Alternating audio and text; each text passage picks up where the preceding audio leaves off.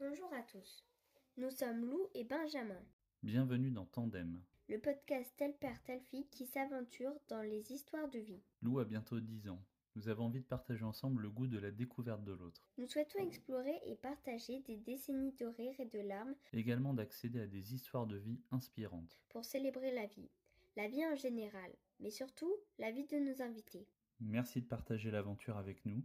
N'hésitez pas à vous abonner et à en parler autour de vous.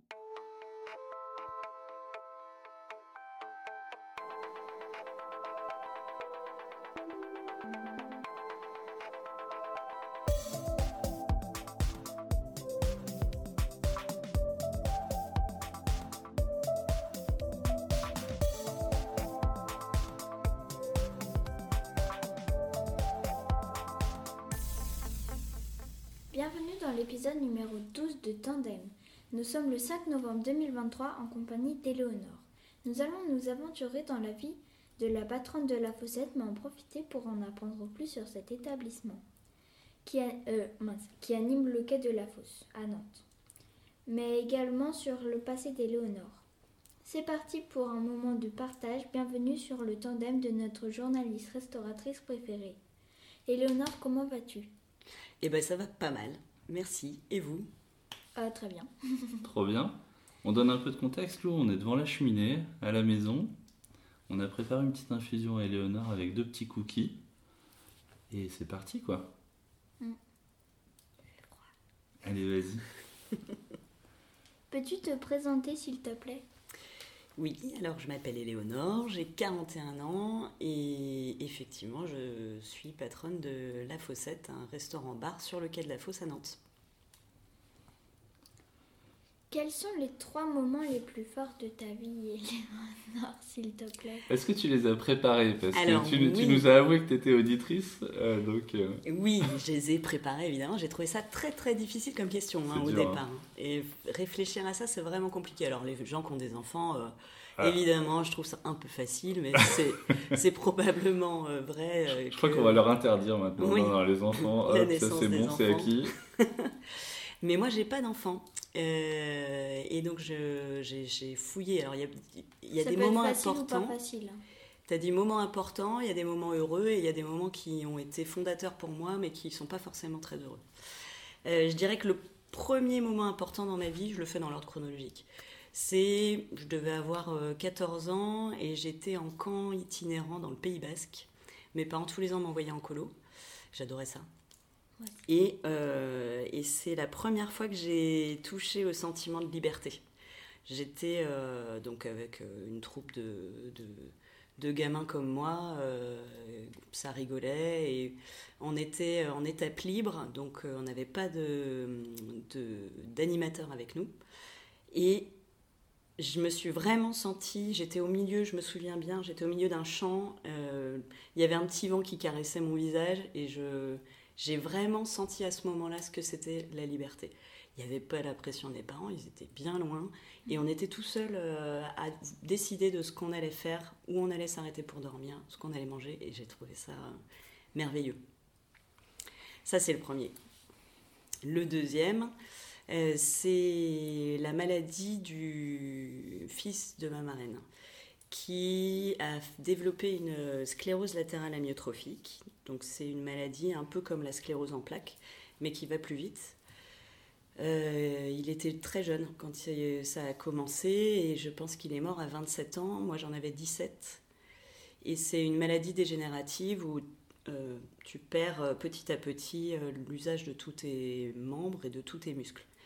Donc je l'ai vu, je pense que, je sais plus exactement, mais je pense que ça a dû commencer quand j'avais 15, euh, peut-être 14, 15 ans aussi. Euh, et je l'ai vu euh, ben, mourir à petit feu. Et ça a été, euh, ça a été très dur psychologiquement pour moi parce que je trouvais ça totalement injuste que quelqu'un d'aussi jeune, qui a priori avait la vie devant soi, puisse être touché par, par ça. Et ça a fait changer un peu ma façon de vivre. C'est-à-dire que l'adolescence, euh, moi, je ne l'ai pas forcément hyper bien vécue. hein. J'étais complexée, euh, euh, j'étais vraiment pas bien dans ma peau, j'avais des idées noires.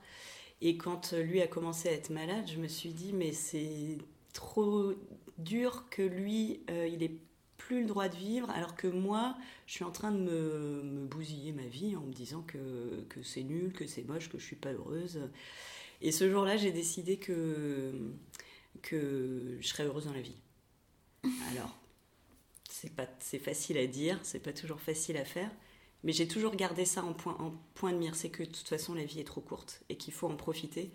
Et donc je me suis toujours euh, euh, astreinte à, à, me lancer et, voilà, essayer de, de vivre euh, aussi pour lui, ce qu'il n'a pas pu faire.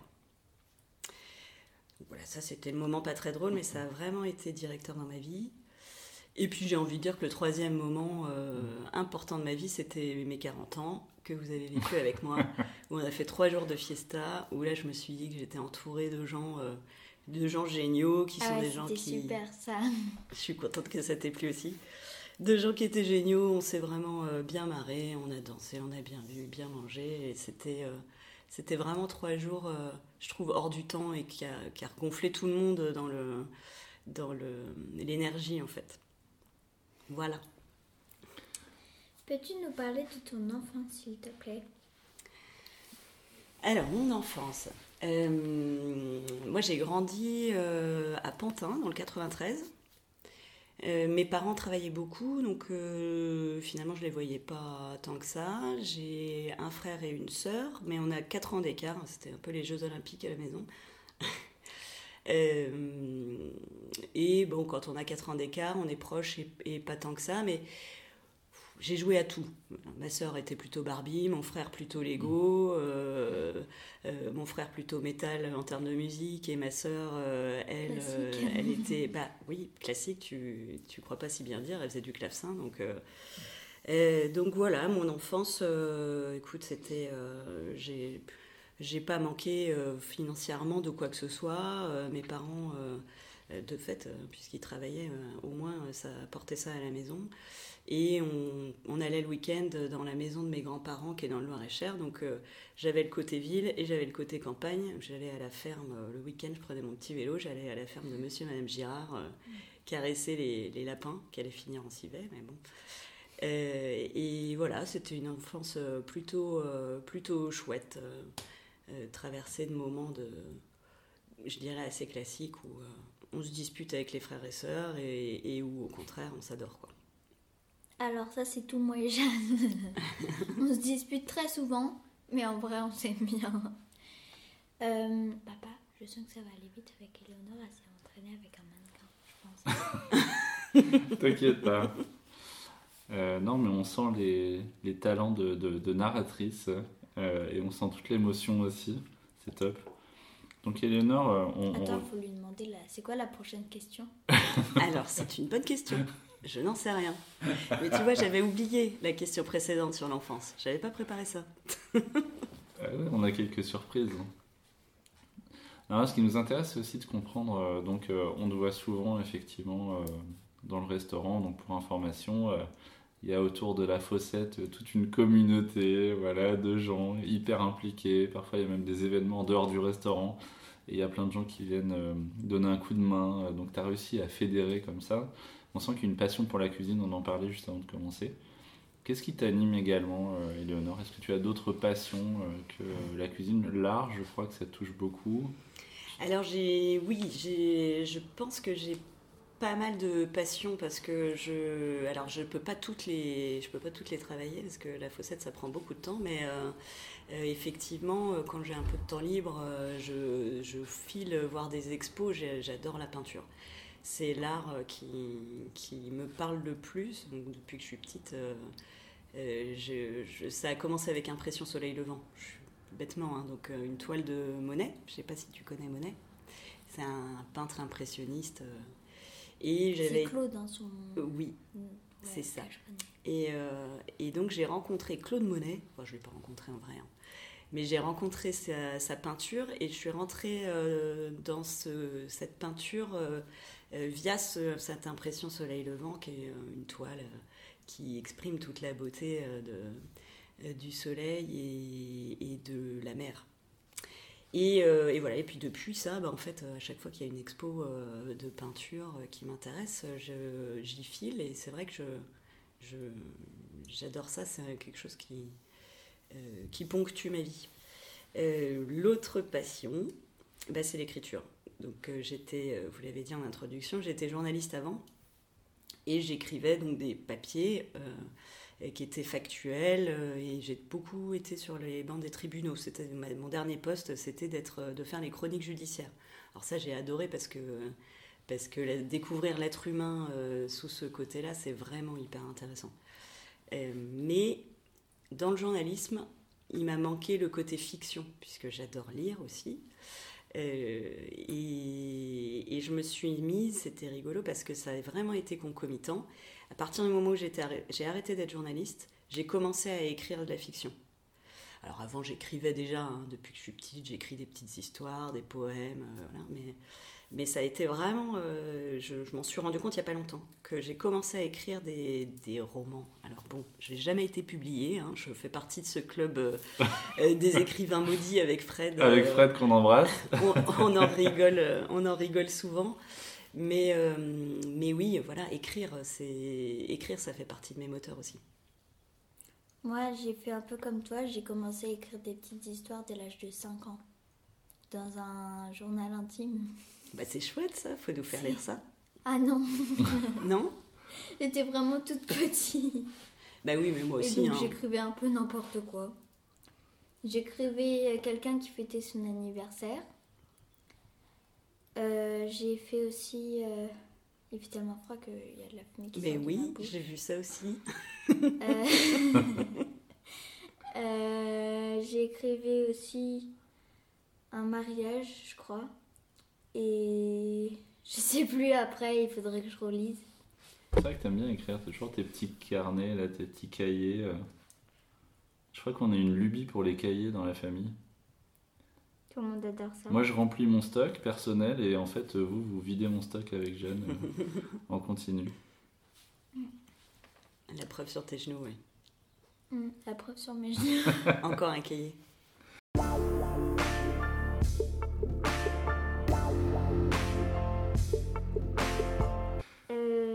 Alors, là, on va faire la question bête. La question bête, c'est comment on fait pour monter un restaurant? Alors. On veut tout savoir, on oh veut la, notice. Oh la vache. Alors, la première chose euh, à faire, euh, je pense, enfin, je vais, je vais dire comment j'ai fait moi. Euh, j'ai commencé par visiter des restaurants qui étaient à vendre. J'ai choisi la Fossette parce que c'est pas très loin de chez moi, parce que il y avait des pierres apparentes. Je trouvais que ça avait du charme et qu'il euh, y avait quelque chose à faire dans ce lieu qui euh, vivotait jusque-là.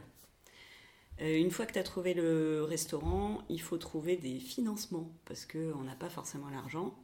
Donc il faut aller voir les banques en ayant établi avant avec un comptable un prévisionnel. Alors un prévisionnel, c'est, tu dis, pour, que, pour que le restaurant fonctionne, il faut faire euh, tant de couverts par jour euh, à euh, tant d'euros l'addition. Et donc le prévisionnel sur une année que tu fournis aux banques. J'ai aussi été chercher des, des, garanties sur les prêts, parce que tu sais, quand tu contractes un prêt, soit tu as caution personnelle, donc c'est-à-dire si tu n'arrives plus à rembourser le prêt, de toute façon, ça va te poursuivre toute ta vie. Il va falloir que tu payes, tu payes, tu payes, tu payes. Soit tu trouves des garanties, ça c'est pour les prêts professionnels uniquement. Soit tu trouves des garanties euh, qui sont euh, différentes. Et là, en l'occurrence, l'État euh, pouvait garantir. Et il y avait un fonds aussi, là qui a été spécialement dédié aux entrepreneurs femmes, qui s'appelle le FONDES euh, et qui euh, garantit la moitié du prêt et qui interdit aux banques de prendre une caution personnelle. Donc l'autre moitié du prêt, euh, c'est sur le fonds de commerce, c'est-à-dire que le jour où, si jamais ça se passe mal, ils vendent le fonds de commerce et ça rembourse, la banque vend le fonds de commerce et ça rembourse le prêt. Donc ça, c'était important pour moi aussi, en tant qu'entrepreneur, de ne pas être chargé personnellement, mais d'avoir ce bouclier-là. Si jamais un jour ça ne marche pas, je sais que je suis assez tranquille puisque j'ai été chercher ça.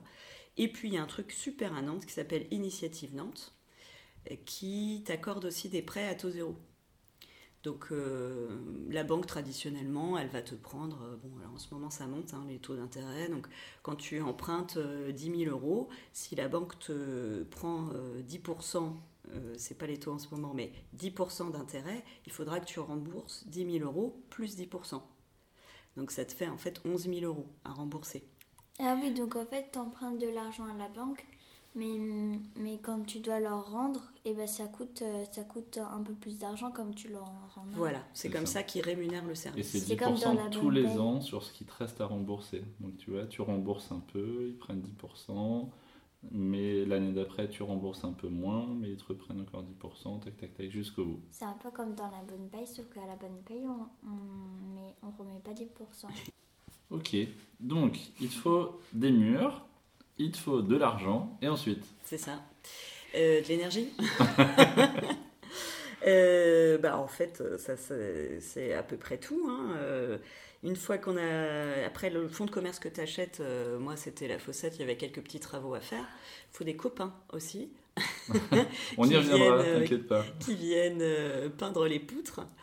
Euh, mais euh, grosso modo, euh, c'est lancé. Après, on a fait, j'ai fait de l'achat de matériel parce que la cuisine n'était pas du tout aux normes et que comme j'aime bien cuisiner et être efficace, j'ai investi dans du matériel. La précédente faisait un petit peu à manger aussi le midi, mais dans, son, dans sa cuisine, c'était un, un lave-vaisselle Candy.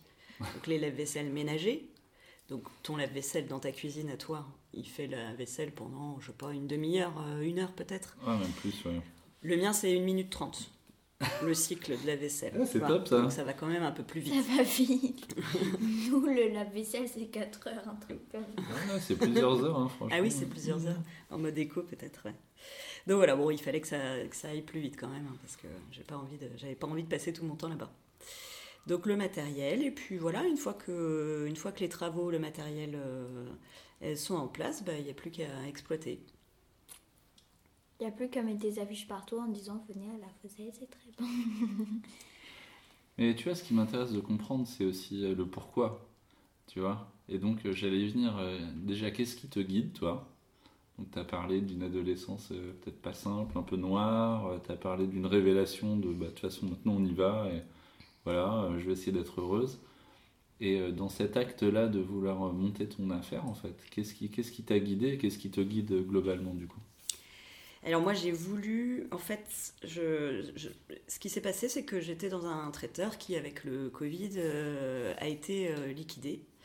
Donc je me suis retrouvée à nouveau face à un, choix qui était soit je continue la cuisine, soit je fais autre chose. J'ai fait un bilan de compétences euh, qui a révélé que j'étais pas faite pour travailler. Excellent. J'étais une créatrice que, euh, et que euh, voilà, il fallait que je trouve plutôt. Enfin oui, c'était ça. J'étais vraiment pas faite pour travailler en fait. Donc partant de là, je me suis dit que j'étais probablement faite pour créer plutôt mon environnement de travail. Et donc, le plus simple, c'était de, euh, travailler sur mes acquis, qui était le fait que je sais cuisiner, euh, et donc monter un restaurant pour créer ma petite bulle. Ça vient d'où la cuisine? Alors, la cuisine, ça vient d'où euh, bah, Ça vient de mon enfance aussi. Hein. Je veux dire, moi, mes parents Monsieur et Madame Girard. cuisinaient. Oui, alors non.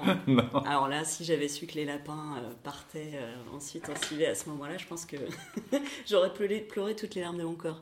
Mais oui, il y a toujours eu un environnement gastronomique. Euh, mes parents euh, euh, étaient des, fines gueules qui regardaient dans les guides pour, avant d'aller au restaurant. Donc on mangeait toujours très bien quand on allait au restaurant.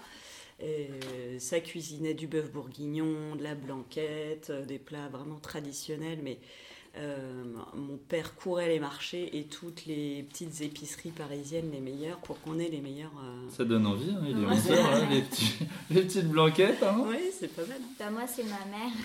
Ma mère qui court les marchés et je cherche les épiceries. Mm. Elle cuisine hyper bien.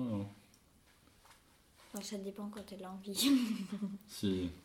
Il ben, faut avoir le temps Alors, de cuisiner. Revenons sur euh, voilà, le sens de la cuisine et cette envie de monter ton, ton projet. Donc voilà, donc en fait, du, bah oui, parce que j'ai quand même basculé du journalisme à la cuisine. Et en- encore une fois, Sans transition. Avec des Sans petites transition. histoires euh, de Encore- fiction entre temps. Encore une fois, c'était euh, qu'est-ce que j'ai vraiment envie de faire dans ma vie? Qu'est-ce que j'aime faire dans ma vie? Donc, comme euh, j'aime écrire, je me suis dit, bon, bah, écrire, c'est fait. J'ai fait le journalisme et je peux continuer à écrire euh, sans, sans, avoir, sans en faire mon métier. Et la deuxième chose, c'était cuisiner. Voilà. Je suis partie euh, bille en tête sur la cuisine. J'ai fait un CAP. Je suis retournée au CFA avec, euh, avec des enfants. du coup, euh, je, me faisais appeler maman, alors parfois mamie par les, les mômes qui étaient avec moi à l'école. Et, puis après, j'ai fait un BP en deux ans parce que je suis un peu perfectionniste. Je trouvais que ça ne me suffisait pas en termes de technique. Et voilà. Et c'était parti pour la cuisine. Mais tu, vois- je trouve que l'histoire que tu as racontée sur la notice pour qu'un restaurant, elle s'arrête un petit peu tôt, quoi. Euh, parce qu'il faut faire venir des gens, il faut amener un certain esprit, j'imagine, dans le lieu, il faut garder la motivation, il faut avoir au niveau de ta cuisine, tu vois, une certaine ligne. Tu peux nous parler un peu de tout ça, tout ce qui a suivi euh, l'ouverture? Parce que tu t'étais fait, j'imagine, un peu euh, l'histoire avant qu'elle arrive, où tu t'étais imaginé quelque chose, mais la réalité, elle a dû être peut-être différente, non? Ah oui, bah complètement. Moi, j'imaginais, parce qu'au début, je voulais pas euh, retourner en cuisine. Pourquoi? Parce que euh, euh, c'est un métier qui est très physique et très fatigant. Donc, je me suis dit que, euh, en plus de la cuisine, être chef d'entreprise, ça allait être beaucoup trop crevant. De fait, je me rends compte que j'avais raison sur de- sur ce point. Puisque je suis retournée en cuisine par la force des choses. Mais bon, au début, voilà ce que je fantasmais sur ce lieu c'est que euh, ça allait être le bistrot des copains. Donc ça, je pense que c'est à peu près clair. acquis. Mm. Oui. Euh, que ça allait être euh, une bulle dans laquelle je pourrais rencontrer plein de gens qui allaient nourrir aussi euh, mon art euh, euh, de l'écriture. Euh, et que euh, parallèlement, euh, sur les moments de creux, puisque je pensais aussi ouvrir en mode euh, bistrot, j'aurais le temps de bouquiner et de faire des dessins. bon, bah, voilà, belle naïveté, euh, c'est pas du tout ce qui s'est passé. Très rapidement, je suis retournée en cuisine parce que euh, je suis euh, probablement un peu trop exigeante sur la qualité de ce que je, sers. Euh, et donc, je ne trouvais pas des hum, personnes en cuisine qui soient aussi motivées que moi et aussi agiles, probablement. Allez, je m'envoie une petite fleur au passage sur le changement de menu, puisque je change de menu toutes les semaines. Donc, ça veut dire que toutes les semaines, il faut créer de nouveaux plats. Ça, ça fait partie de ce qui me plaît aussi dans le boulot. hein. J'aime bien, euh, j'aime bien trouver Innover, des, des alliances de goût, euh, euh, découvrir des techniques. Je me mets, c'est vrai, je me mets en danger un peu toutes les semaines, à faire des choses que j'ai jamais faites euh, auparavant. Mais c'est aussi le moteur. Donc euh, voilà, est-ce que j'ai répondu à ta question? Ouais, ouais, très bien, très bien.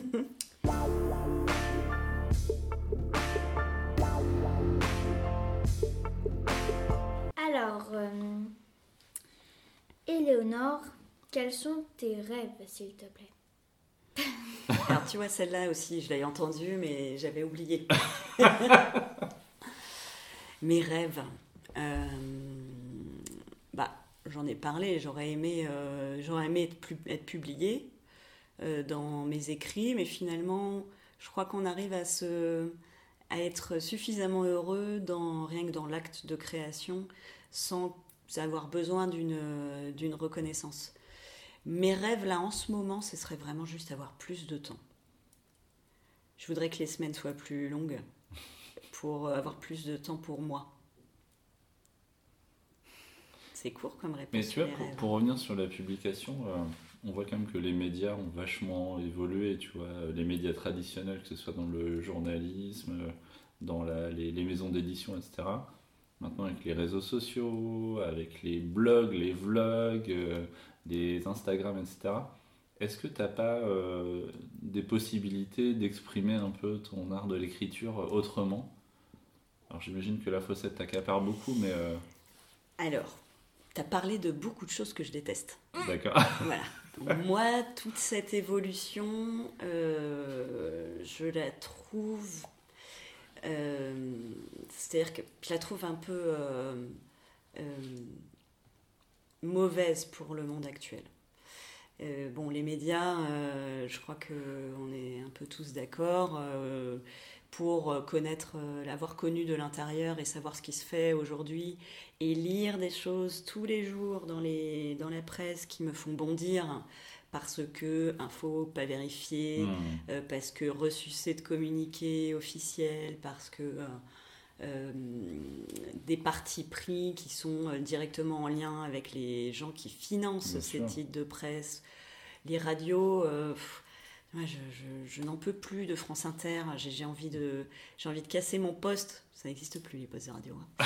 j'ai envie de casser mon téléphone à chaque fois je, je mets France Inter parce que euh, euh, parce que c'est tellement plat. L'autre jour, il y avait une émission euh, une heure sur qu'est-ce que vous mangez le matin au petit déjeuner. J'ai envie de dire mais est-ce que est-ce que vraiment on a besoin d'utiliser une heure de cette bande passante qui est précieuse mm. pour parler des cornflakes ou bananes je, je ne voyais, je vois pas l'intérêt. Il y a plein de, plein de fois où je trouve que ça s'appauvrit en fait intellectuellement. Mm.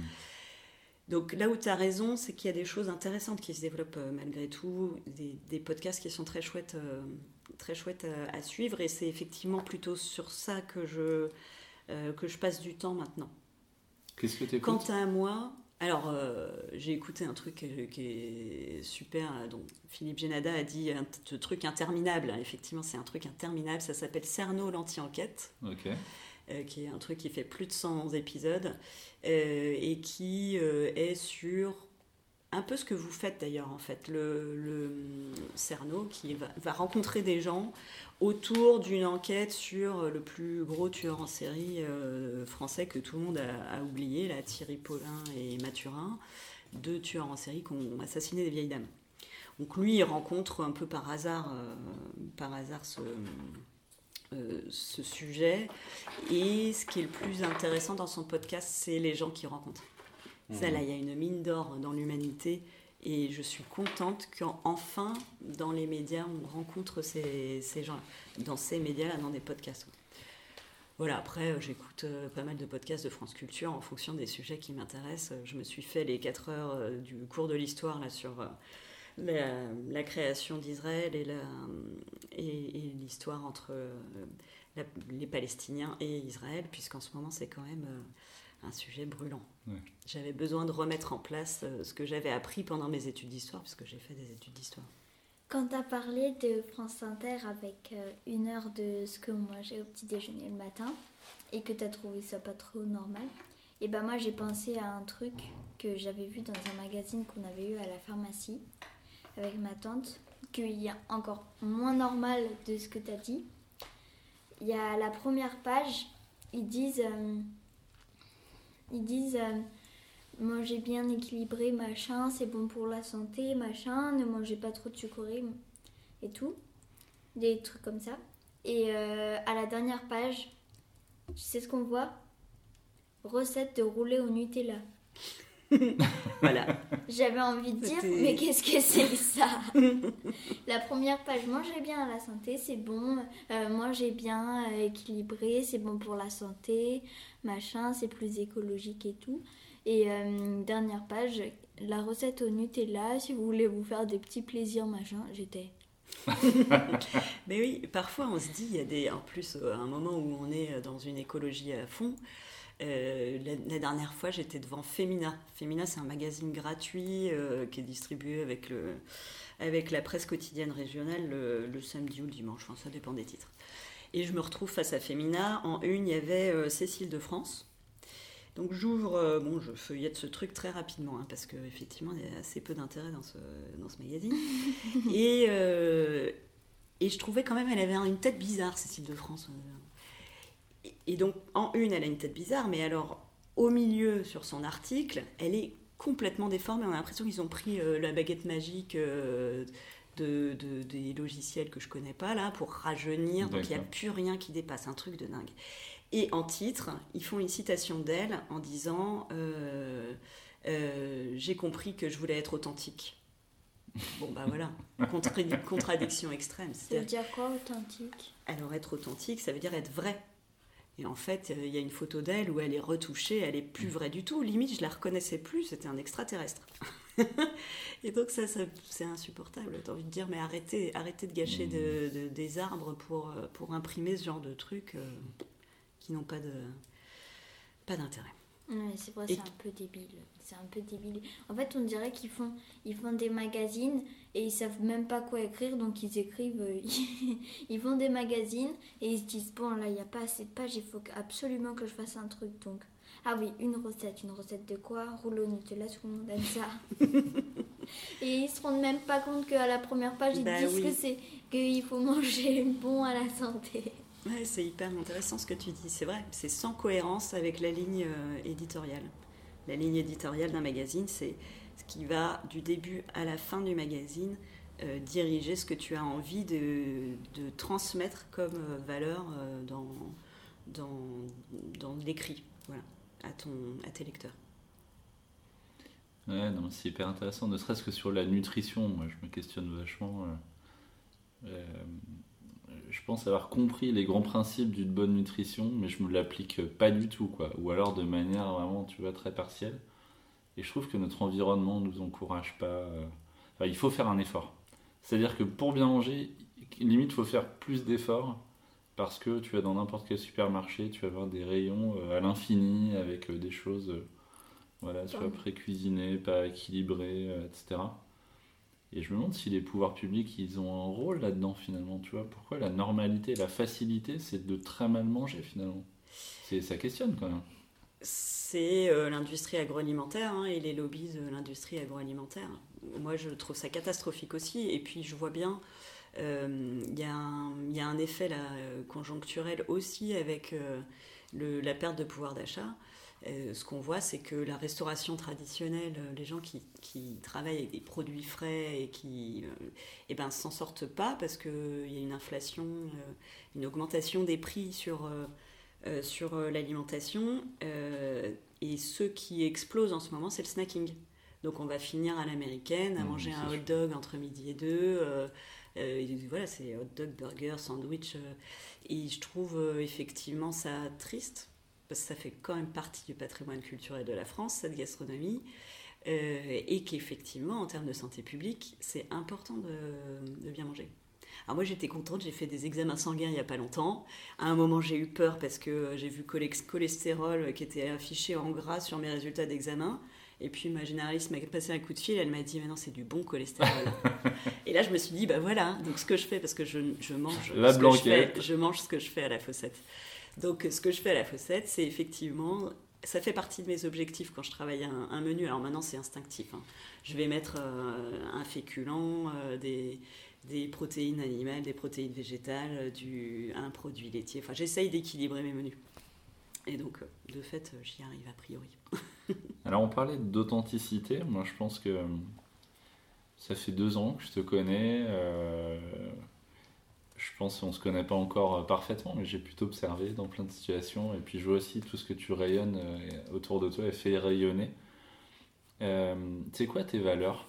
On sent qu'il y a un champ de valeurs assez fort derrière et que tu es capable d'exprimer de différentes manières. Mais quelles sont tes valeurs? Ça aussi, question difficile. le courage c'est une, euh, une grosse valeur chez moi parce que c'est courage, tu parles d'authenticité, c'est le courage de ses opinions. Euh, aussi le courage évidemment euh, dans le travail, dans, dans la vie, le courage de, de, d'aller vers l'autre, de découvrir l'autre. évidemment, alors les valeurs, c'est, c'est vrai que c'est un peu, c'est un peu casse-figure les valeurs. J'ai failli dire un gros mot. On a le droit de dire des gros mots. C'est vrai ouais, ouais, tu peux te lâcher. Hein. Bit. Pardon. Ça. Et ça ne sera pas coupé, hein, je te préviens tout de suite. Hein. Et on assume complètement. C'est moche. Euh, non, les valeurs, parce que parce qu'il y a beaucoup de gens qui, qui parlent. Enfin, moi, j'ai peur de dire une bêtise là, mais bon, l'amitié, je suis pas sûre que ce soit une valeur, mais c'est en tout cas quelque chose qui est vraiment hyper important pour moi. Euh, parce que euh, l'amitié, c'est savoir écouter l'autre, c'est euh, euh, savoir débattre avec l'autre et être là pour les, autres au moment où, dans tous les moments d'ailleurs, dans les moments marrants comme dans les moments tristes. Les valeurs, c'est difficile, les valeurs qui m'animent. Mais oui, la sincérité, alors là, j'ai une sainte horreur de l'hypocrisie. Je suis parfois un peu trop franche. Je crois que je, je, probablement que je manque un peu de diplomatie, mais, mais je, quand il y a quelque chose qui me turlupine, je, j'y vais dans la franchise en attendant que l'autre en face euh, m'explique son point de vue. Et... Mais ça te porte préjudice? C'est que tu dis trop. Pourquoi trop? Bah parce que j'ai parfois peur de faire mal aux gens quand, euh, quand j'y vais en frontal. ouais, mais je pense que... T'inquiète pas, moi je suis comme toi. Des fois avec mes copines, euh, tu vois, il y a des gens qui ne sont pas très gentils avec nous. Et après on se rassemble dans un coin de la cour puis on s'amuse à les juger. oui, mais alors... On leur dit pas ce qu'on a dit parce qu'on a peur que qu'il se passe un truc entre entre la maîtresse entre elle, la maîtresse et nous. Euh. alors, justement, moi j'ai fait ça hein, comme tous les enfants font. Euh, et, euh, et j'ai compris que c'était vain ça aussi. Je veux dire, si il euh, y a quelque chose qui te dérange chez quelqu'un, euh, soit tu décides que tu le vois plus, euh, soit tu vas le voir et puis tu essayes d'en discuter avec lui pour bah, faire progresser l'amitié. Mais bon, toi, j'ai bien, si j'ai bien compris, les gens dont vous parlez, c'est des gens qui sont pas tes, qui sont pas tes amis. Oui, mais tu sais, tu dis, tu décides de pas les voir, mais à l'école, c'est compliqué de pas les voir. C'est vrai, vous êtes oui, ensemble. mais tu peux ne pas les fréquenter, tu vois. Oui. Bah. Si elles arrêteraient de venir vers nous et de nous dire de méchanceté, on verrait après. Est-ce que tu as essayé de leur dire une fois? Leur dire euh, c'est pas c'est pas euh, sympa j'ai pas envie d'entendre ce que vous ce que vous dites. Moi je suis quelqu'un de gentil. J'ai pas envie d'être embêtée par ça. Euh, donc ce serait super que vous arrêtiez. Elles me disent que j'avais qu'à pas venir vers elles si si si elles me disent des méchancetés, et ben, on n'avait qu'à pas venir vers elles, mais c'est elles qui viennent vers nous.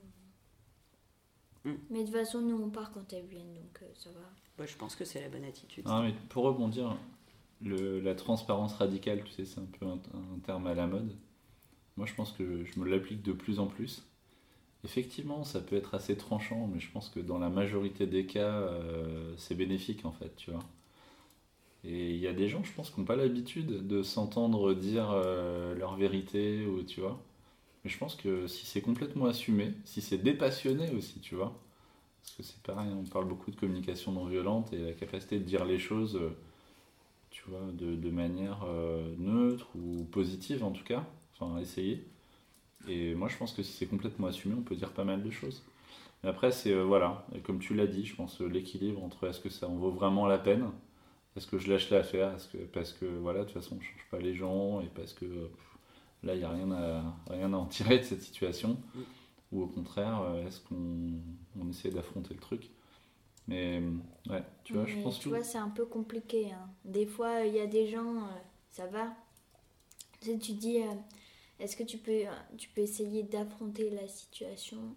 Il y a des gens, c'est très compliqué. Il y a des gens, ça va, mais il y a des gens. Pourquoi? Pourquoi parfois c'est compliqué? Bah, parce que tu vois, quand, euh, quand tu as envie de venir leur parler pour leur dire que c'est pas sympa ce qu'elles ont dit, et bah elles partent en courant. Euh. c'est qu'elles affrontent pas la situation, tu vois. Oui, bah je vais pas dire le nom de. non. On ne cite pas de nom.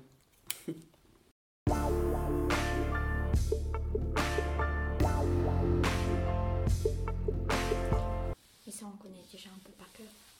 Qui ont? Bah, euh, toi et moi. Ah, d'accord, donc on fait un podcast juste pour nous, il n'y a pas d'auditeurs. oui. Donc on arrête de poser des questions dont on connaît déjà les réponses. D'accord. Bon, bah vas-y, passe à ta question là. Non, mais vas-y, tu peux la poser, mais il y a, y a, une double lecture à cette question. Alors, Éléonore, quels sont tes amis? Quels sont mes amis? Tu vois, on connaît, il y a... Alors, parle-nous de tes amis, nous avons creusé. Mes amis, qui sont mes amis Moi, je connais tout le monde. Euh, bah oui, je pense que voilà, vous les avez tous rencontrés. Mes amis, mes vrais amis, ils étaient tous à mon anniversaire. Euh, mes amis. Mais le but, c'est pas tant, t'imagines, de savoir qui c'est. Bah oui, je vais pas vous faire une liste. Voilà. Euh, Donc il y a Jean-Luc. mais mes amis, c'est ça, c'est des gens qui sont capables de débat, qui sont francs, euh, qui sont bienveillants, qui sont intéressants, qui, ont des... qui réfléchissent euh, et qui m'entourent. Alors, euh, qui sont mes amis, euh, je serais rien sans eux. hein. Ils m'ont drôlement aidé pour la fossette. Ils sont toujours là. quand j'ai quand j'ai besoin d'aide, euh, Et peindre les poutres. Pein- peindre les poutres, mais euh, c'est c'est un. Sans eux, vraiment, j'aurais. Je, je me sens. N'être rien, en fait. J'ai l'impression que je pourrais. J'aurais rien pu faire. Et tu, tu vois, je, je suis vraiment intéressé pour, pour creuser. On est au 12e épisode. On est arrivé avec Lou il y a deux ans, un an, donc on connaissait pas hein, euh, ta bande d'amis. Tu es déjà la troisième personne de la fossette qu'on interviewe. Et, et tu vois, quand on décide d'interviewer des gens, c'est pas pour rien. Ah bon, c'était qui la première? Il y a eu Fred, Oui, il y a eu Fred, mais c'était qui la deuxième alors? Virginie Ah oui, Virginie. Et, maintenant la patronne. Et donc en fait, euh, c'est jamais anodin, tu vois, quand on, on propose à quelqu'un de l'interviewer dans Tandem, c'est qu'on sent qu'il y a du fond, on sent qu'il y a une réflexion sur la vie, on sent qu'il y a des, un vécu, tu vois. Et Fred, je le connais pas beaucoup, mais à chaque fois que je viens à la fossette, on, on part dans des discussions à l'infini, tu vois. Ouais. Et, et donc en fait, c'est c'est là où je veux en venir, c'est que les gens, ils voient pas que quand il faut démonter ta terrasse, il y a des personnes qui se ramènent avec leur boîte à outils, euh, que les gens sont là dans l'animation, dans... Tu, peux essayer de, raconter tout ça en fait, le collectif que tu as pu créer, ce que ça t'apporte et tout? Euh, oui, alors moi je, trouve ça euh, intéressant que tu le dises comme ça parce que euh, moi j'ai pas eu cette impression là d'avoir créé ça pour moi il y avait de, de toute façon une bonne base euh, de copains euh, qui se voyaient régulièrement alors on s'est tous rencontrés dans les bars ça c'est le, le fil conducteur Le Ils sont tous alcooliques. Oui, ils Voilà, aiment en tous gros. fumer des cigarettes et boire des bières donc euh, oui c'est vrai et manger du saucisson.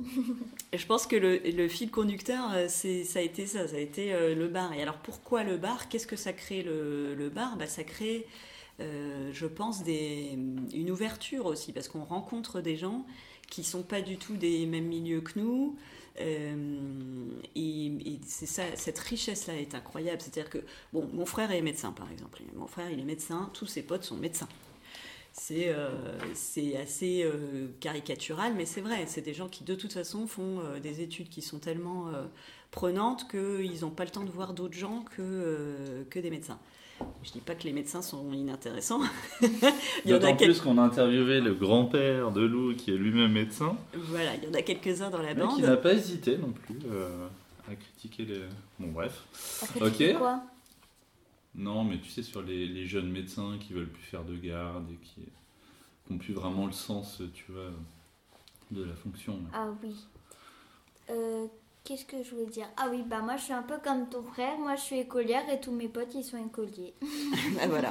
Tu vois, Intéressant. il y a un moment, ça manque de mélange. Faut avoir un copain plombier. voilà, c'est ça. Non, mais du coup, c'est ça qui est la richesse de ce, de ce collectif. Tu dis collectif. C'est euh, c'est ça, c'est c'est cette diversité euh, euh, de, de, de passé et d'horizon. Et, et ce qui fait qu'on a toujours plaisir, je pense, à se, à se retrouver. Et moi, je crée des moments supplémentaires où on se retrouve. Et probablement que l'alchimie s'est faite aussi parce que euh, les gens, quels qu'ils soient, je pense, sont heureux quand ils sont dans faire quelque chose ensemble. Moi, j'en ai proposé des trucs à faire ensemble. hein. Faire euh, la, la cuisine euh, au nef euh, quand c'est l'étape de Nantes, euh, être tous ensemble pour envoyer euh, 600 portions. effectivement, monter, démonter la, terra- la terrasse. Donc, deux fois par an, il y a un rendez-vous où on monte et on se fait une petite bouffe après, tous ensemble. Euh, j'ai demandé, en fait, à chaque fois, c'est que je demande des, je demande des coups de main et c'est super. Il y a à chaque fois quelqu'un pour, euh, pour euh, répondre. Refaire la cave. J'ai un copain qui m'a refait complètement la cave. C'était, c'était super. quand il y a des anniversaires à fêter, régulièrement ça se passe à la fossette, ça aussi ça fédère. Et puis alors c'est rigolo parce que du coup, les clients qui sont là, euh, et ben ils adhèrent et puis voilà ils prennent part euh, ils prennent part à la chose et, et j'adore ces moments là où il y a des, des, des connexions les quiz les quiz c'est hyper euh, c'est un c'est une je vais dire une agence matrimoniale mais c'est pas c'était c'est pas matrimonial le terme est-ce que tu as formé des couples à la fossette? Oh, il y a des petites amourettes à la fossette. Hein. Moi, je ne vois rien, évidemment. Je suis derrière mon comptoir, je ne vois rien. Rien de ce qui se passe. Non, mais tu vois, ça me fait dire qu'en fait, euh, c'est quasi un projet collectif. En fait, tu l'incarnes énormément, ça c'est clair. Mais en même temps, euh, j'ai l'impression que chacun amène sa petite brique, tu vois, que ce soit en tant que client, contributeur, euh, l'ambiance, l'animation et tout, c'est vraiment chouette. Mm. Tu l'avais imaginé ça, ce côté aussi communautaire? Parce que ça l'est un peu. Non, pas du tout. Je voulais, euh, je voulais une bulle, moi. Je voulais une bulle, mais euh, j'imaginais pas effectivement à quel point ce serait une bulle créée par euh, aussi les, gens qui y viennent. Et j'ai des retours sur de, gens qu'on connaît pas, de, clients qui me disent bah, on se sent bien mmh. chez toi, on, se sent comme à la maison. Et ça, je trouve ça génial parce que c'est exactement moi ce que j'aime quand je vais dans un bar ou dans un restaurant c'est que euh, c'est qu'on se sente bien et que et qu'il y ait des, des, des débats, que, que, ça rigole et ça c'est super. C'est déjà bien qu'il tutoie. Ah bah alors... oui, alors ça j'interdis le vouvoiement très rapidement. Hein. On va arriver dans l'atterrissage de cet épisode, chère Eleonore. Est-ce que tu l'as préparée celle-ci? Si tu avais une baguette magique, oui, je l'ai préparé. Ah. Mais en fait, euh, je ne l'ai pas préparé. J'ai entendu la question et tout de suite, j'ai su ce que j'allais répondre. C'est vrai? Oui. Ah, génial. Alors, si tu avais une baguette magique, que ferais-tu? Je supprimerais les réseaux sociaux et les supermarchés. et on ferait comment pour manger alors? Et eh ben, On irait dans la nature? On ira à la fossette Et qui aurait... Oui, bah voilà déjà. Voilà, déjà, hop, tac. Ouais, mais Léonore, elle achèterait où ses, ses aliments? Et eh ben, comment ils faisaient avant? Eh ben on allait dans la petite épicerie du village ou de quartier euh, acheter les produits qui avaient été euh, sourcés par euh, le petit épicier qui sait à quel producteur il achète et ça recréerait des liens déjà de quartier entre les gens. ça empêcherait un certain nombre de, de pollutions qui insensées avec des paquets de gâteaux emballés sur emballés euh, et, puis pour les réseaux sociaux, je pense que ça fait vraiment beaucoup de mal aussi dans, sur la rencontre entre les gens. Euh, et il y a un tel déchaînement de, haine sur ces, sur ces canaux-là que pour moi, il n'y a vraiment rien de bénéfique aux, ah réseaux sociaux. Je, ouais, Moi, je... vois quand même une part de, de, bénéfique, tu vois. Bah oui, parce que ça évite d'envoyer des lettres et quand tu attends une, une réponse directe et passer un peu. Euh, c'est un peu. Euh, si. Si. Euh, si euh, c'est pour ton. si c'est ton patron qui t'envoie une lettre en disant demain tu dois me préparer une présentation parce qu'on m'a invité de tel pays machin et il faut que ça soit machin et toi tu reçois que trois jours plus tard et bah toi tu parles de mail alors je suis pas contre internet et les mails même si je trouve aussi qu'Internet a appauvri les gens intellectuellement, ah, puisqu'on ne fait plus du tout l'effort de, de, retenir. Donc on a beaucoup moins de travail de la mémoire. Je suis pas contre euh, les mails, même si euh, je continue à envoyer euh, des cartes et des lettres parce que j'adore ça. Je trouve ça génial, cette temporalité. Je pense aussi que c'est ça qu'on a perdu avec ces réseaux sociaux, c'est de savoir prendre le temps. Mais moi, je suis contente parce que j'ai eu un stylo. Hier, j'ai eu un stylo euh, plume. Là où tu vois, c'est un stylo. Là où tu trempes dans l'encre pour mm. écrire. Et euh, du coup, je vais pouvoir jouer à que je suis au Moyen-Âge. oui, alors Avec sans... mon stylo, donc mon stylo comme ça. Nous, ça. nous fait pas rajeunir, ça. Et sans être au Moyen-Âge, tu sais, nous, on écrivait aussi au stylo plume hein, à l'école. Mais là, tu sais, c'est oh, carrément. Euh, une... À la préhistoire, Mais j'en ai aussi. J'en ai acheté une Attends, je te l'amène. Le premier, d'ailleurs, c'est marrant parce que j'ai des histoires avec les stylos. J'en ai acheté une euh, quand j'étais avec mes parents à, Murano. donc en verre de Murano, qui trempe effectivement et qui, en fonction de comment tu la manipules, euh, fait une plus ou moins, plus ou moins épais. J'adore cette plume.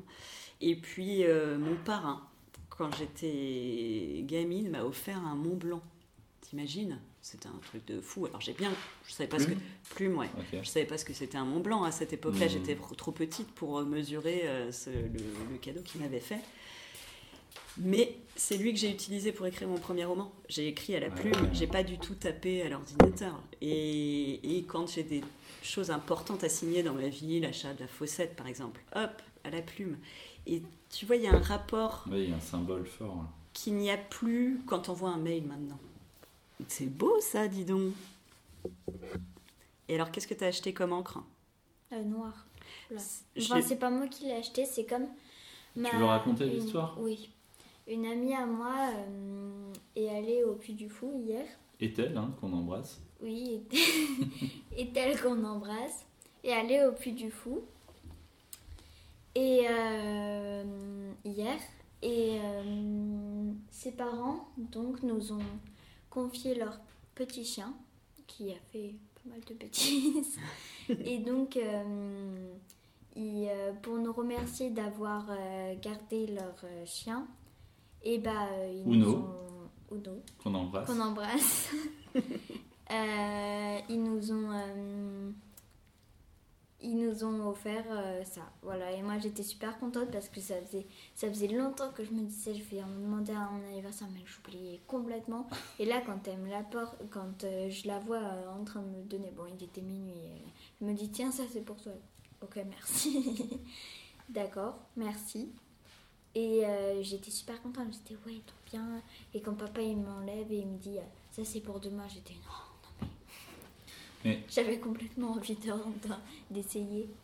Tu vois, Eleonore, pour revenir sur les réseaux sociaux, je pense que ce que ça a fait, c'est que ça a enlevé la barrière à l'entrée. C'est-à-dire que n'importe qui peut publier facilement. Euh, et la preuve en est avec Tandem. Hein, tu vois, on a, avec un peu de matériel, trois fois rien, euh, sans expérience, on a tenté notre truc. Donc je pense que le fait d'avoir enlevé la barrière à l'entrée a amené beaucoup de choses assez peu qualitatives. Tu vois, effectivement, y a, tu, tu, peux scroller à longueur de journée euh, sur des trucs débiles, euh, voilà. Mais en même temps, tu vois, je vais prendre un exemple précis. Je pense que YouTube est quasiment maintenant un réseau social, la manière dont il fonctionne. Et moi, je m'intéresse à une dizaine de créateurs, que ce soit dans, euh, tu vois, le bricolage. Là, on va interviewer, figure-toi, cet après-midi, Jacob, qui a fabriqué lui-même son vélo solaire et qui a fait le tour d'Europe avec. Et genre, je crois qu'il a de mémoire 14 millions de vues. Il a fait des trucs de dingue. Il est, il, est allé s'isoler dans les Pyrénées. Euh, on a un peu teasing du prochain épisode. Et il a refait, euh, tu vois, toute une petite maison euh, de berger en pierre. Et tu suis toute son aventure. Il y a donc Petit Copo, que j'adore, qui travaille du bois, là, qui refait une maison. Et donc, il se filme sur son chantier, tu vois. chaque semaine, il alterne une semaine où il est dans sa profession, une semaine où il va sur son chantier, il refait sa petite maison euh, dans la campagne, dans le Loir-et-Cher, je crois. Et, euh, et en fait, c'est une autre manière d'appréhender le contenu, tu vois. Plutôt que de passer par euh, des canaux très formels, tu vois, il y a quelque chose de beaucoup plus direct, beaucoup plus transparent, et tu vis l'aventure de gens qui apprennent et tu apprends avec eux. Et moi, c'est cette vertu qui me plaît beaucoup, tu vois. Après, effectivement, tout ce contenu qualitatif, très euh, à clic, euh, etc. Ça effectivement. Mais tu vois, ça a quand même apporté quelque chose, je pense. Le fait de d'enlever cette barrière à l'entrée. Un, youtubeur que j'adore, hein, qui est un des plus grands youtubeurs euh, mondiaux sur la tech aux États-Unis, MKBHD, bon bref, ce gars-là, il a monté sa chaîne YouTube à 13 ans et tu le vois, c'est un petit gars, il a monté son petit truc, il s'achète du petit matos qu'il essaye et maintenant il a un truc de production énorme et il fait du, du, contenu de qualité. Donc voilà, moi j'ai pas envie de tout jeter non plus, tu vois. Je trouve que ça a quand même apporté une, un autre rapport au contenu et ça a ouvert à ce que tout le monde puisse aussi publier des choses. Donc s'il y a de la passion et de la qualité derrière, ça peut, ça peut amener des choses intéressantes. Oui, oui, j'entends bien ce que j'entends bien ce que tu dis. Euh, seulement, si ça n'existait pas, euh, on irait les rencontrer ces gens-là. Oui, sûrement, c'est clair on les regarderait pas euh, sur un écran.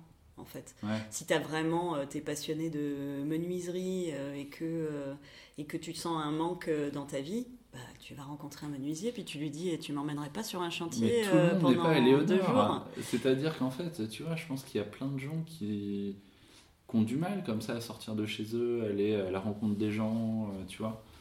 Donc, euh, en fait, je pense que c'est voir comment ça peut, ça peut compléter, ça peut t'éveiller sur des choses, mais effectivement, in fine, te pousser à sortir de chez toi et, et aller dans la vraie vie, quoi. Déjà intéressant.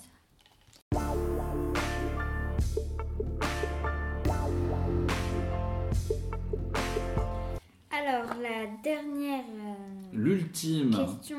last but not least. Alors, Éléonore, tu vas poser la question et en même temps y répondre, s'il te plaît. Euh, La si j'avais un conseil question. à te donner, Ouais, c'est ça. lequel serait-il? Et bah, j'ai quel âge? C'est c'est génial, hein, vu qu'on a maintenant euh, J'ai des... 10 ans. On interviewe nos auditeurs, ils peuvent faire eux-mêmes leur propre... euh, Alors, Éléonore, euh, bon, le- je fais juste l'introduction et tu vas poser les questions, tu y réponds même. d'accord? Allez, vas-y, on t'écoute, et voilà, nous on parle pas. Eh ben, je vais te poser la question à toi. Quel conseil t'aimerais que je te donne? Alors là, j'en sais vraiment rien. J'ai eu toutes sortes de petits conseils. Ranger ma chambre. Euh, Robert, hein, le voisin. Le voisin. Qu'on embrasse. Ranger ma chambre, qu'on embrasse. Bon, il n'a pas l'air de bien écouter. Je pense pas qu'il écoute euh, ce qu'on fait. Robert, qu'on embrasse. Euh, euh, J'ai eu. Bon, c'est souvent autour de euh, de dire euh, de dire oui à ce que tu jamais fait de dire de dire de, dire oui à si on te demande un truc dis oui comme ça après c'est fait. J'ai tout un petit machin euh, ouais c'est ça c'est si t'as jamais essayé quelque chose et bah au lieu de faire ce que t'as déjà fait même si tu l'as trouvé super bien et bah essaye essaye autre chose, essaye la chose que tu n'as jamais goûtée. Enfin, fait. Tu veux essayer de répondre à la question d'Éléonore? Quel, quel Non, conseil t'aimerais bien qu'on a Est-ce que par exemple dans ta vie, il y a un truc que tu trouves compliqué, tu sais pas comment euh, l'appréhender, tu sais pas comment faire? Ou euh, tu vois, genre on donnerait un peu une recette magique euh, pour résoudre un problème ou autre chose? Que mes devoirs ils se fassent tout seuls. Comment on fait? Ah bah ça c'est ChatGPT, hein, t'inquiète pas, il y en a qui s'en privent pas. Voilà, bah t'as un truc de T'aimerais plus que j'ai T'aimerais ça? Bing Ouais, j'aimerais bien. Parce que j'en ai vraiment marre de faire mes devoirs. Parce que tous les soirs, il faut apprendre au moins trois leçons. Et tous les, tous les soirs, quand tu rentres de l'école, t'es, euh, t'en, t'en as vraiment marre. Et quand, euh, ton, père, euh, quand ton père il dit euh, Bon, euh, t'apprends tes leçons et après tu vas faire ta douche, puis après tu, on va manger et dodo. T'as envie de dire Et mon moment tranquille, euh, il est où? Parce que apprendre tes trois te- leçons, ok. Faire ta douche, ça je déteste ça. Et, euh, et euh, devoir manger puis se coucher tout de suite, j'aime pas ça non plus. tu, tu veux essayer quand même de répondre ou... À la question? Ouais. Bah, Je crois qu'on t'a déjà donné euh, les bons conseils. Donc euh, j'ai pas, j'ai pas beaucoup de choses à ajouter à ce qu'on t'a déjà conseillé. C'est vrai qu'être curieux. euh, euh, et là, j'entends que tu as des difficultés à trouver l'intérêt d'apprendre. Reste curieuse de tout. Dis-toi que c'est une richesse que tu es en train de, de- d'engranger euh, à l'école parce que ça t'aide à te construire, à construire ton sens critique ensuite euh, et à pouvoir euh, t'épanouir et bien choisir ce que tu vas faire dans, euh, dans la vie. Donc les trois leçons euh, qui euh, aujourd'hui euh, t'ennuient profondément, euh, elles sont malgré tout utiles et, et même si tu vois pas aujourd'hui euh, euh, l'intérêt, euh, à un moment ou à un autre tu le verras. Moi, j'a- j'adore ce que tu viens de dire. Et c'est euh, le pourquoi on fait les choses. J'en parlais encore euh, il y a quelques jours, oui, je vois très bien avec qui. euh, Avec un, un garçon de 16 ans, mais qui qui voit pas pourquoi en fait il doit apprendre, euh, tu vois, tout n'est que contrainte, etc. Mais Et en fait, garçon euh, de 16 ans Ce que j'ai constaté, tu vois, euh, je me dévoile un tout petit peu, mais nous on était une bande de pas mal de garçons, une douzaine, un truc comme ça, euh, issus de milieux pas toujours euh, simples, avec des histoires familiales, pas forcément beaucoup d'argent, etc. Et je me rends compte qu'entre 17, 18, 19, 20 ans, il y a eu des, prises de conscience successives et que quasi tous les gars de cette, ce groupe s'en sont plutôt bien sortis. Mais il y a eu un moment, un déclic. Et tu vois, je pense que je l'ai eu moi-même, hein, euh, vers 16-17 ans.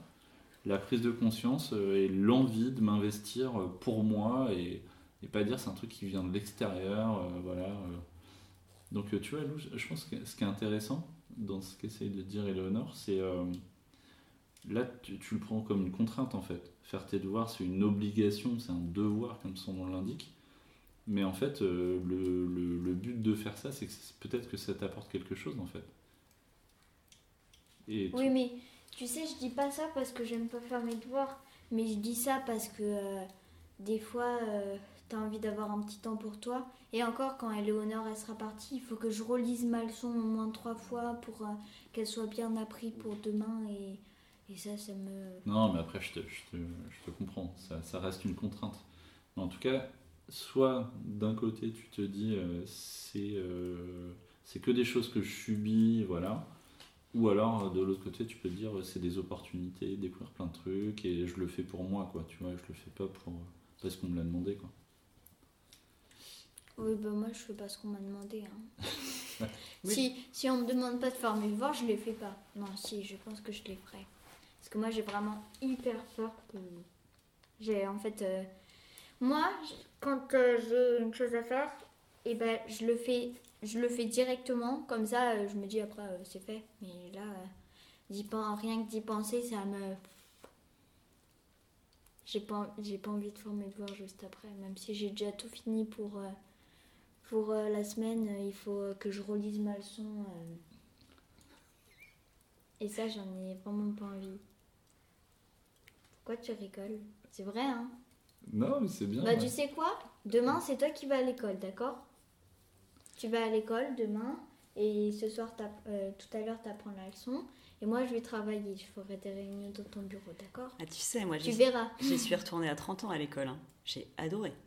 j'ai adoré. Et j'ai. Euh, le soir, je faisais mes devoirs, mais je, je, je passais du temps. Hein. J'approfondissais tout ce qu'on voyait parce que je trouvais ça hyper intéressant de découvrir des nouvelles choses euh, et d'apprendre. Ça, ça fait partie de, de, moi complètement. Je trouve ça génial d'apprendre. Je suis, euh, je suis presque jalouse de toi et de tout ce qui te reste euh, à apprendre.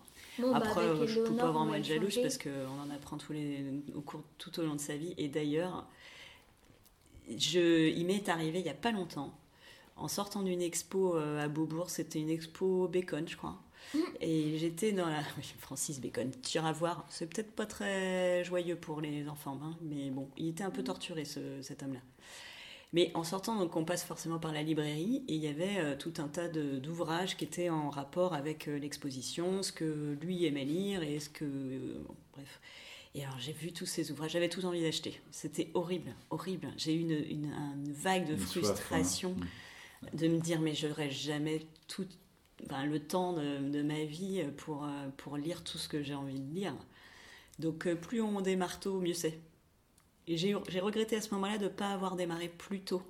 Euh, alors je lisais beaucoup quand j'étais quand j'étais gamine, mais c'était des c'était des polars euh, pour adolescents. C'était pas tout ce que j'ai envie de lire aujourd'hui. Hein. Ça a été une bonne porte d'entrée pour la lecture, mais mais il y a tellement de choses qu'on n'aura pas le temps de, de lire. Mais j'aime bien être dans une librairie parce que déjà j'adore l'odeur des livres quand ils sont neufs.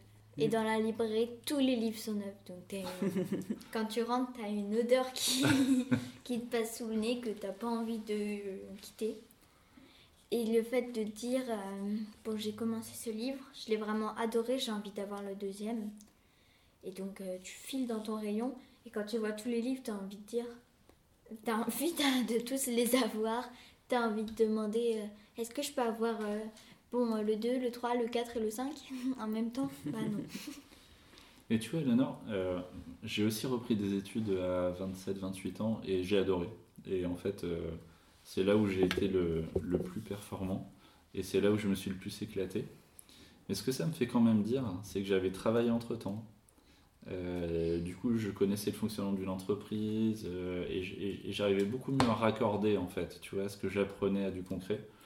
Et moi, ça me questionne quand même sur notre système éducatif. On va peut-être pas rouvrir un débat, tu vois, mais le fait qu'on puisse arriver euh, à 25 ans quasiment sans être jamais allé dans une entreprise, que tout se passe euh, sur un bureau, que ce soit strictement intellectuel, que tout le monde ait le même programme avec les, a priori quasi les mêmes méthodes éducatives, moi ça me questionne énormément, tu vois. C'est- je suis bien d'accord avec toi, il y, a, il y a quelque chose qui pêche euh, là-dedans. ouais. Et voilà, comment on, on est capable peut-être de reconnecter euh, la vie de tous les jours avec euh, l'apprentissage? Moi ça me questionne beaucoup. Mm. Bon, 1h05, c'est pas mal. Est-ce que tu as passé un bon moment, Eleonore? Oui, j'ai passé un excellent moment avec vous. On était devant la cheminée avec. euh, T'as pas, t'as pas goûté les cookies d'ailleurs? Ah non, j'avais peur que ça fasse crunch crunch dans le micro. Ouais, j'espère qu'on entendra les petits crépitements de la cheminée, ce serait rigolo. En tout cas, on voulait te remercier, c'était super. Et euh, bravo pour tout ce que tu fais, la fossette, etc. Et euh, moi aussi, je passe un bon moment. Et toi, Lou? Tu veux conclure? Tu conclus l'épisode? Euh, bah c'est la fin. Voilà. Merci à tous. À Merci bientôt. beaucoup. À bientôt. Au revoir.